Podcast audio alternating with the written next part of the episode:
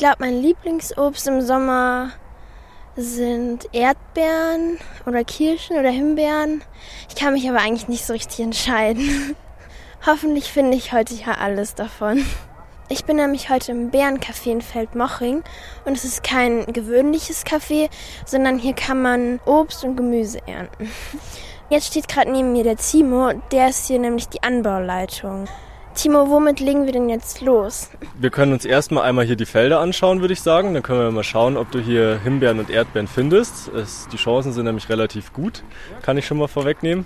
Wir können uns auch noch die anderen Gemüse- und Obstarten anschauen und dann würde ich sagen, dann gehen wir nachher noch im Bärencafé ein Eis essen. Ja, das klingt auf jeden Fall gut. Dann hole ich noch kurz einen Korb, dann können wir auch ein bisschen was pflücken für später. Dann würde ich sagen, schauen wir zu den Himbeeren als erstes.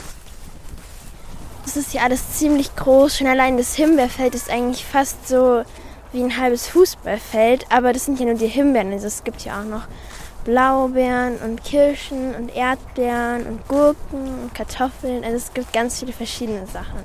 Hier sieht man auf jeden Fall jetzt schon viele Himbeeren. Es sind noch nicht alle reif, aber ich sehe auf jeden Fall schon einige rote. Und ich glaube, ich probiere jetzt auch gleich mal eine. Also ich finde, die schmeckt so richtig sommerlich süß, also richtig gut. Genau, bei den Himbeeren ist jetzt die Besonderheit, wenn die sich eben leicht vom Blütenboden lösen lassen, dann sind sie reif und wenn sie sich ein bisschen wehren, also noch nicht mit in den Korb wollen, dann sollte man sie hängen lassen, dann kann man nämlich am nächsten Tag wiederkommen und dann sind sie reif.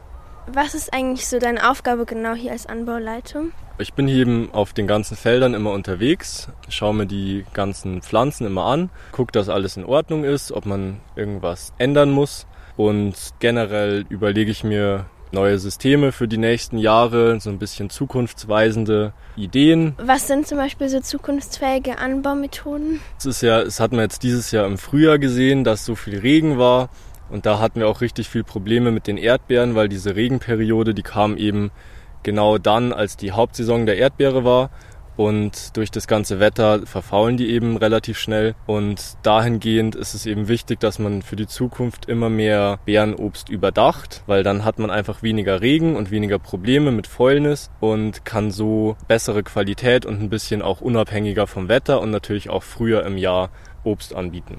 Ja, also ich würde sagen, so langsam sind meine Körbe voll und ich gehe dann nach Hause, aber vielen Dank auf jeden Fall. Ja, bitte gerne. Ich hoffe, dass wir uns bald wiedersehen.